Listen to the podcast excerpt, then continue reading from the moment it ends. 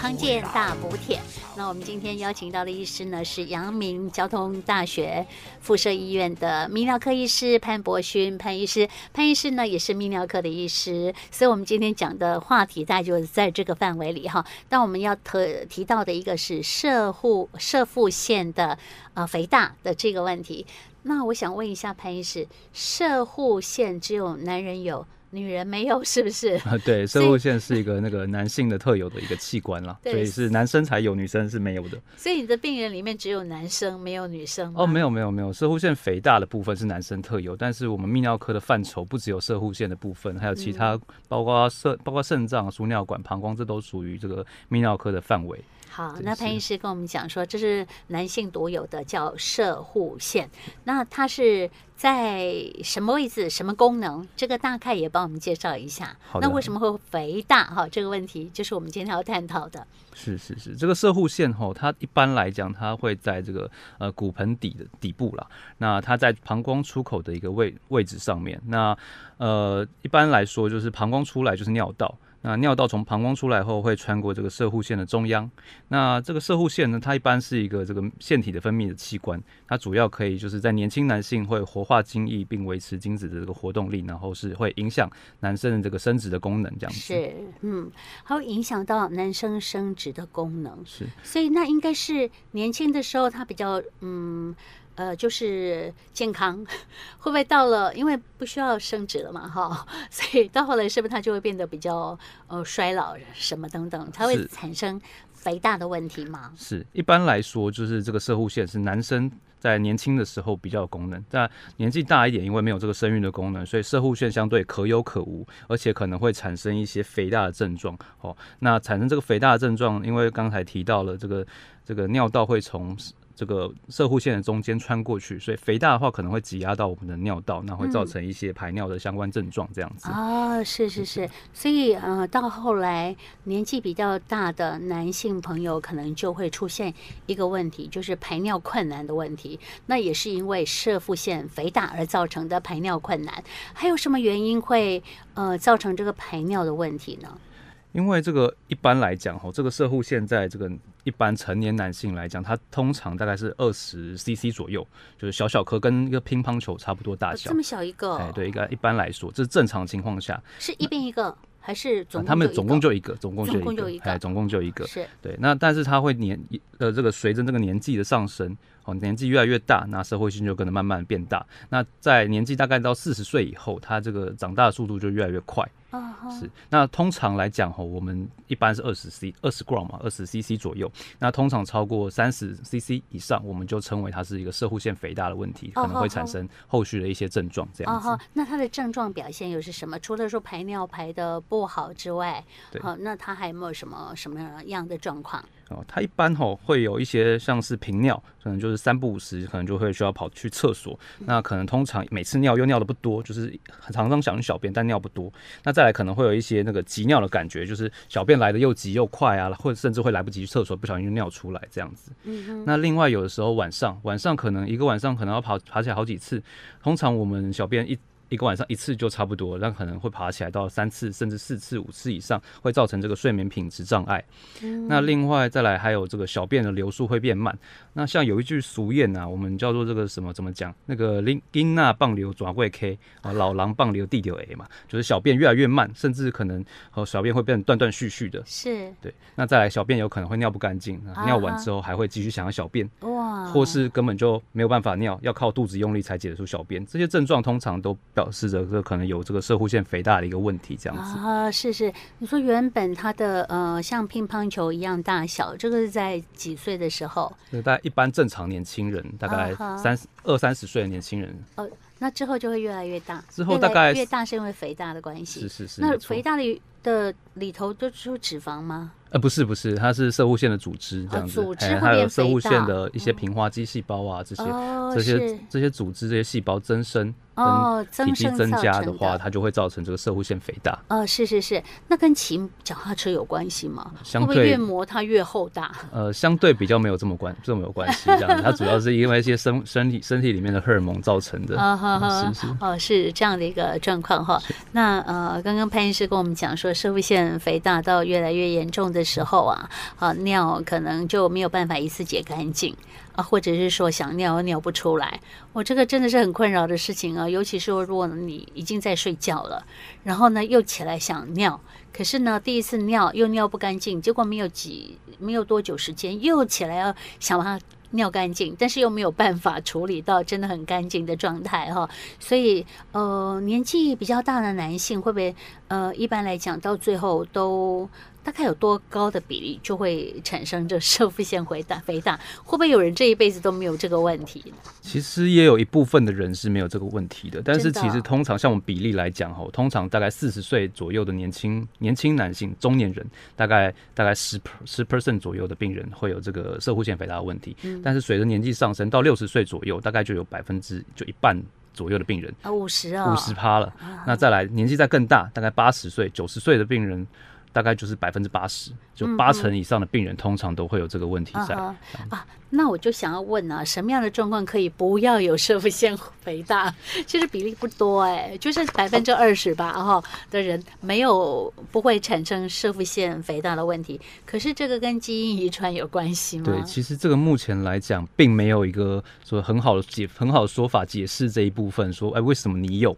你有这个射护腺肥大，啊、我没有这个射护腺肥大，这个其实很难用目前的这个理论来做解释，这样子。啊、是是是。是潘医师哈，是刚来到阳明交通大学附设医院，但之前是在台北荣总哈。是是我想请问一下潘医师，你的病人当中年纪最轻的就有需要处理射护腺肥大问题的病人是几岁啊？我讲的是手术的处理哦，不是用药物的处理。是手术的部分，其实大概有四十岁、五十岁，其实就有这样的病人存在了。对对对，其实有些病人，其实有些病人年纪轻，但是他射护腺长的速度也很快。嗯、有些甚至说，诶，四十岁、五十岁，他射护腺就已经到八十克了。那这个时候，哦、通常药物效果就没有这么好，啊、那可能就会考虑到手术治疗这样子。是是。那我想知道的是。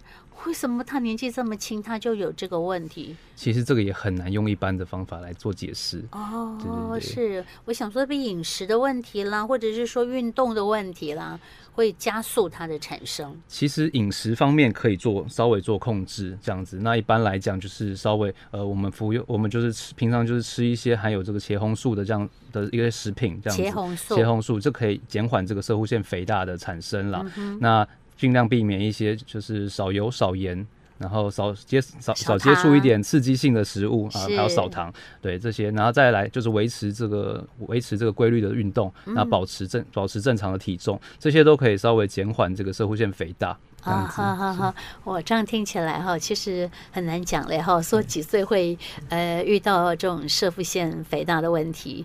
这个好像也不是呃，一般有个什么原则啊，或者是有个什么数据啊，可以做一个参考哈。所以大家都要特别在生活当中要多注意哈。假设你已经出现了哎，好像想尿尿不干净的问题的时候，哎，何妨到医生这边来？他们其实有相当多的仪器哈，也可以来帮你测是一样，说你到底是不是真的有这样的一个问题。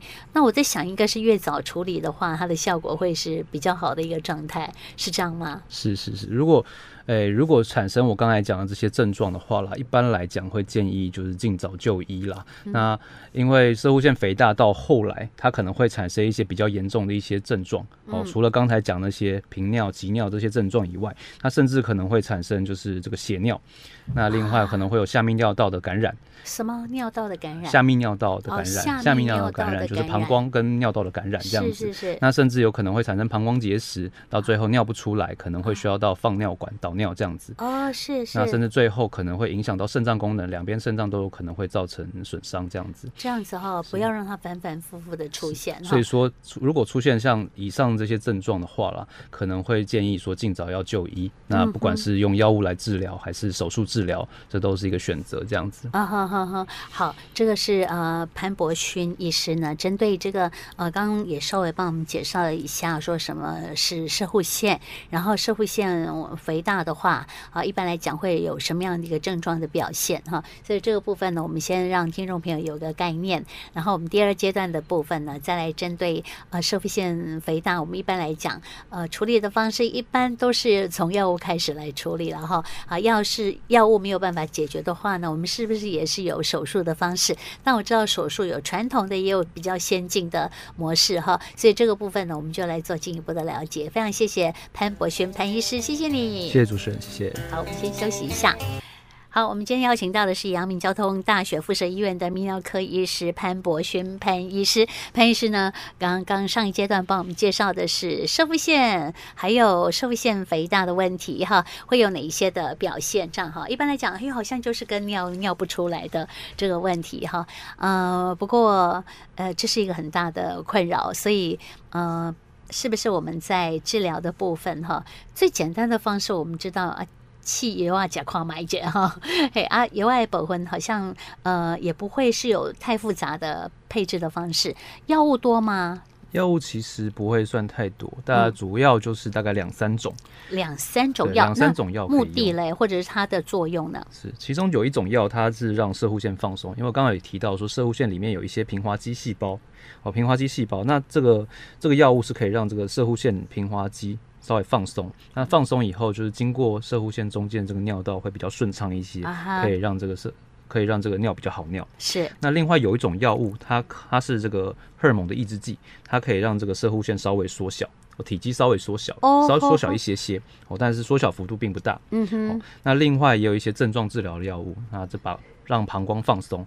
会减少一些这个频尿啊跟急尿的这种症状，这样子。嗯、哼哼那不过这些这些药物都会有一些副作用啊，像是我刚才讲到这个放松射护腺的药物，它可能会放松到血管，所以可能会造成头晕。低血压，好，那另外射护腺如果放松的太松的话，有一些年轻人可能会造成这个射精障碍的这个问题。哦，是是，所以医生在用药的呃力度方面，就是强或弱的部分要小心拿捏喽。是没错，就是诶、欸，像这些药物里面，它又各各分成好几种不同的药物，那我们在使用上会看病人的年纪，那看病人的需求来做调整，这样子。哦，好好哦，所以可能要测试个几次，它才会比较找到合适于他。它的使用的药物吗？是，嗯，通常我们会在使用药物的时候，应该呃一般来说不会一次就使用到非常长期，我们可能会先使用呃一个礼拜，让病人回门诊看一下，哎，这个药物的效果如何？是，有没有什么副作用？假如说副作用让病人就是呃不太能接受，那我们可能就换成另外一种药物来做使用。那等到这个药物试了病人满意，我们才会长期来做使用，这样子。嗯、好，那这个药可以吃多长期啊？它会不会有其他的不好的这个表现呢、啊？其实就是我刚才讲的，这个药物都有各自的副作用了。像刚才讲的，可能这个射护腺放松的药物可能会造成这个低血压的问题。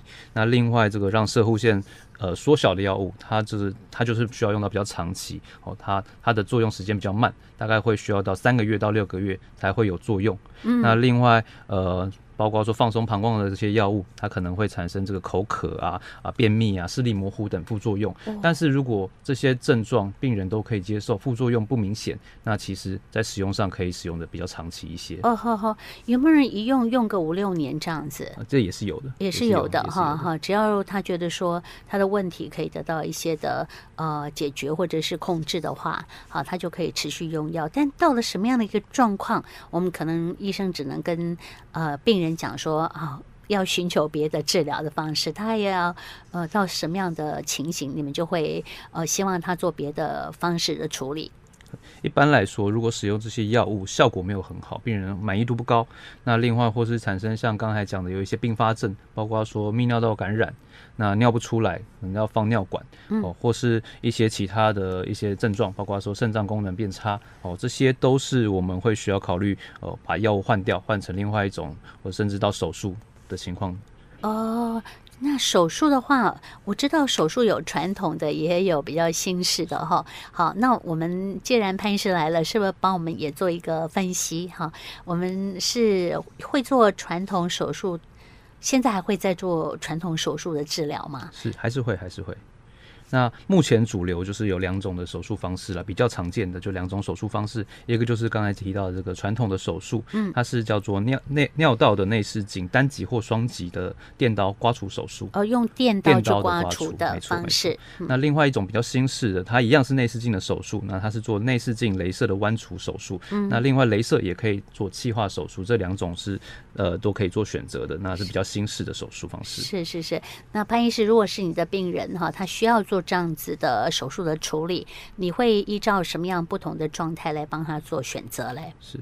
一般来讲，这两种手术方式都是把这个尿道里面多余的这个射护腺组织给移除掉。嗯，那两者的差别在这个传统的电刀啊，它是把这个射护腺像是冰淇淋一样挖冰淇淋，它就这样一口一口把这个射护腺给挖下来。是。那镭射手术部分一般来说是贴着这个射护腺这个血管比较少的地方，也就是我们讲的包膜，射护腺包膜的地方，这个雷血管比较少的地方可以一次挖除下来，然后弯除手术。嗯。那或是用这个高能量的镭射，那把射护腺用气化的方式直接把它气化掉。嗯，那一般来说，这个射护腺是一个血管非常丰富的器官。哦、那刚才像我们讲，如果是要做传统手术的话，那一口一口刮掉。刮一口就是流一次血啊，所以它的出血量相对会比较大一些。嗯，那镭射的话，相对来讲出血量就比较比较低一点。好，那再来这个越大的射护线，手术时间越长，这个出血量也就会跟着越大。所以做传统传统手术部分，它出血量会比这个新式的这个镭射手术来讲，它出血风险会相对来高一些。嗯，好，那另外镭射手术在术后恢复的时间也会比较快一些。嗯，手术拔除这个尿管的时间也会比较短，住院天数也比较少。那所以我在选择病人上面呢，像年纪比较大一些的病人，或是他有一些合并症、合并症呃比较多的情况下，我可能会建议病人可能会选择这个风险较少的这个风险较少的这个手术方式，这样子。是是，那镭射的弯除跟镭射的气化，这个你又会做怎么样的选选择嘞？其实这两种方式都是可以做的，那效果是差不多的。那风险风险部分，它出血风险也是相对少，所以其实这两种方式都是可以做选择的。嗯，哎、欸，那什么样的病人要选择气化嘞？哎、欸，其实没有，其实效果是没有什么差别的，也没有说，呃、欸，也没有说哪些病人是比较适合的。主要来讲，我们会呃在考虑手术方式的部分是，呃，主要是出血的部分。啊，如果出血风险小，那其实这两种手术方式其实都是差不多的。是是啊，费用有不一样吗？因为这个都不是健保可以给付的哈。费用其实是一样的。哦，费用都是一样的。哼，那传统手术的部分用那个呃，你说用什么刀？电刀。电刀哈，电刀去处理的那个就是呃，完全都可以由健保给付吗？是，这个电刀手术是由健保给付的。是是，那一般如果电刀手术的话，要需要的时间有多久啊？手术时间吗？对对对，手术时间。手术时间要看射护腺大小，射护腺越大，手术时间越长。那基本上我们会我们会估计大概在一个小时到两个小时之间。Uh huh. 那是。呃，就是刚才讲的，体积越大，我们时间就越多，甚至有可能会到两个小时、三个小时都有可能。那镭射呢？镭射手术其实就差不多，大概一个小时多一点。啊哈哈！哦，一个小时也是要一个小时哦。差不多。我还以为这个一个小时内，它就可以把问题给解决了。其实镭其实镭射手术跟镭射手术的时间跟射护线大小其实关联性就没有这么大了。嗯、所以其实镭射手术我们大概都可以在一个小时、一个小时多一点的时间可以处理完，不管是小、uh huh. 小的射护线或大的手大的射护线，其实都差不多一个多小时。大概可以解决。是是是，我知道有很多病人他不敢手术的原因是怕失败。嘿，因为我早期有听到过，呃，失败的话要一辈子包尿布哈，这样的一个问题，因为怕他在刮除的时候会太深或太浅，太浅没有效果，太深的话会伤到神经。那请问一下，我们现在有更好的设备来引导医生，不会去做到呃那个呃手术的风险吗？其实并不是这个太深太浅的问题。其实我们射护线刮除之后，那一开始当然会稍微有一些漏尿的漏尿的症状。那一般来说是跟我们这个射护腺都刮掉了，那括约肌的功能还没有马上恢复有关系。那等到括约肌功能慢慢恢复了，需要一点一一段时间的恢复。那等到括约肌恢复了，那自然这个进尿的功能就会回来，漏尿的问题就会解决。那刚才提到的说漏尿非常厉害，可能会需要一辈子包尿布的问题。那这个跟我们呃括约肌受到手术的伤害这是有关系的。不过目前来讲，手术技术都非常的成成熟，所以目前遇到这个长时间会需要放呃长时间会漏尿的这个问题已经改善非常多了。那目前比较不容易遇到这样的情形。嗯哼哼，好，原来就是呃这个技术已经相当的成熟了，然后我们的医生们又很经很有经验的状况之下，好，大家不用太过担心。然后刚刚潘医师有讲到说，就算是有一些的漏尿，就是你自己本身的括约肌它的功能还没有回来哈，等到他再训练，他发现自己要更强大的时候，再经过一段时间的训练，他自然就恢复到他以前该有的功能哈。所以这个可能呃不会太久的时间了哈。这个部分的话呢，呃，渐渐的大家就可以感受到说，哦，手术成功的这种开心哈。好，那我想再请问一下潘医师，那我们如果做好了手术了之后，我们是不是术后还有一些应该要注意的事情呢？是，通常手术结束之后，我们会放置一支尿管在。那我们在手术之后会做这个呃生理食盐水的冲洗。嗯。那等到手术之后，等到冲洗完，可能手术后的一天两天会把尿管拔掉，让病人自己小便试试看。那这个时候就必须要让病人知道说，那你可能回家之后必须要多喝水。那靠这个水分用尿液的方式来冲刷这个射射护腺的伤口，那让这些出血慢慢变少。嗯。那另外在手术之后的三个月。以内尽量避免做一些剧烈的活动，哦、那避免就是对于这个射护腺的伤口造成第二次的伤害，这样子。是是，然后我这个伤口听起来还不小嘞。对，其实我们我们射护腺刮除是一整圈的刮除，一圈哈、把这颗球把这颗球像西瓜一样，把西瓜里面的肉刮干净，那外面的皮留着，外面的皮留着这样子。啊哈哈，哦，那呃，我们就是要看病人本身的射腹腺肥大的问题有多严重。他若肥大的问题严重的话，你可以想象。那个球越大，你要刮除里面的红肉的部分，它的范围就是更大哈。所以，我们不要等到问题这么复杂的时候，你才要来请医生来帮忙哈。呃，不然的话，你这个中间你会承受很多的痛苦。你看，尿尿不出来，又要去导尿哈，甚至出现血尿，然后还尿不出来。哦，这个尿不出来会不会影响到肾脏的功能啊？会不会呃长久这样下来的话，那肾脏都会被搞搞坏掉了？会，这个这个是会的，就是膀胱功能、肾脏功能都会受到影响。嗯哼，啊，受到影响的话，他就算是做了手术，也恢复不了正常的状态喽。对，通常膀胱膀胱功能跟这个肾脏功能如果受到损伤，除非是急性期，如果是进进入到慢性期，它可能恢复的机会就并不是这么高了。啊，是哈，所以呢，问题不能够放太久哈。好，我们尽快的能够呃，请医生帮你做好的处置，这个非常的重要。其实，在刚开始的时候，我们还不见得。的是要使用到手术的方式，我们刚刚讲到说用药物的方式来处理试试看看也还是可以的了哈。好，那我们今天利用大概二十几分钟的时间访问潘博勋医师，特别针对摄护腺肥大跟怎么样来做处理的问题，跟听众朋友来做说明，希望您都听得仔细喽。好，今天也非常谢谢潘医师来接受我们的访问，谢谢你。好，谢谢主持人，谢谢。